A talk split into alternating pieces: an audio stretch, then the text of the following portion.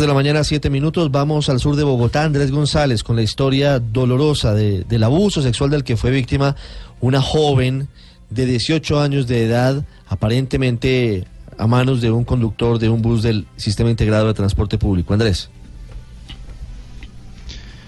Ricardo, mire, y se trata eh, precisamente de una joven de 18 años que en el pasado 28 de febrero salió de su trabajo sobre las 9 de la noche en la localidad de Fontibón. Allí, dice la víctima, abordó un bus provisional del SITP con destino a la avenida Boyacá pero eh, resultó en otro lugar. Gracias por atender a Blue Radio, es usted muy amable. ¿Qué fue lo que pasó en ese bus?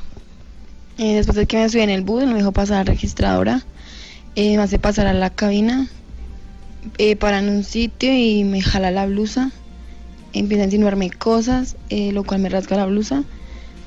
Eh,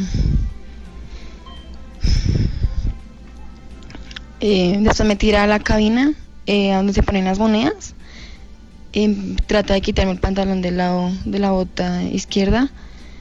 Yo no me dejo, me jalo el pantalón, pero me esfuerza y me lo, me lo logra quitar solo esa bota. Y me levanta la pierna izquierda y empieza a penetrarme como unas tres, cuatro veces. Usted, eh, en medio del forcejeo, eh, logró escapar. Eh, él más adelante me deja bajar porque empieza, empieza, empiezan a llamarlo, una tal princesa.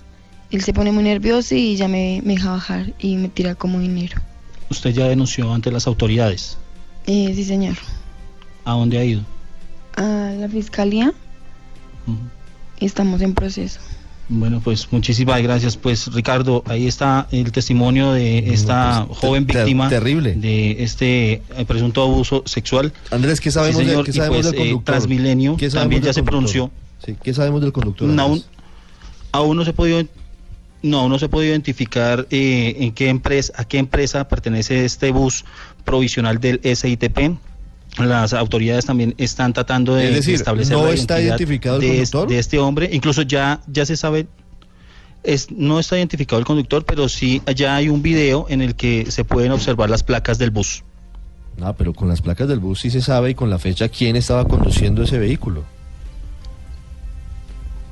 Sí, señor. Incluso Transmilenio ya eh, expidió un comunicado en el cual eh, lamenta los hechos, Pero, pero aclara que el conductor implicado del, es, es de un bus del SITP provisional, por lo tanto no hace parte de los concesionarios de Transmilenio y reitera eh, Transmilenio que estos hechos ya son materia de investigación Claro, por parte pero- de la pero Fiscalía. ha- habría que preguntarle a Transmilenio, Andrés, ¿qué tiene que ver que el bus del SITP no sea de es los... que es provisional. Lo que pasa es Claro, que son de los buses, de los buses antiguos. Es decir, le sí. correspondería más a la Secretaría de Seguridad y no a Transmilenio mismo responder por el tema, probablemente, o a la policía de la ciudad, porque no está dentro del, de- del grupo de, de contratistas que tiene Transmilenio. Es un bus Claro, pero, particular, por decirlo de alguna pero manera. esto por lo menos es de Secretaría de Movilidad.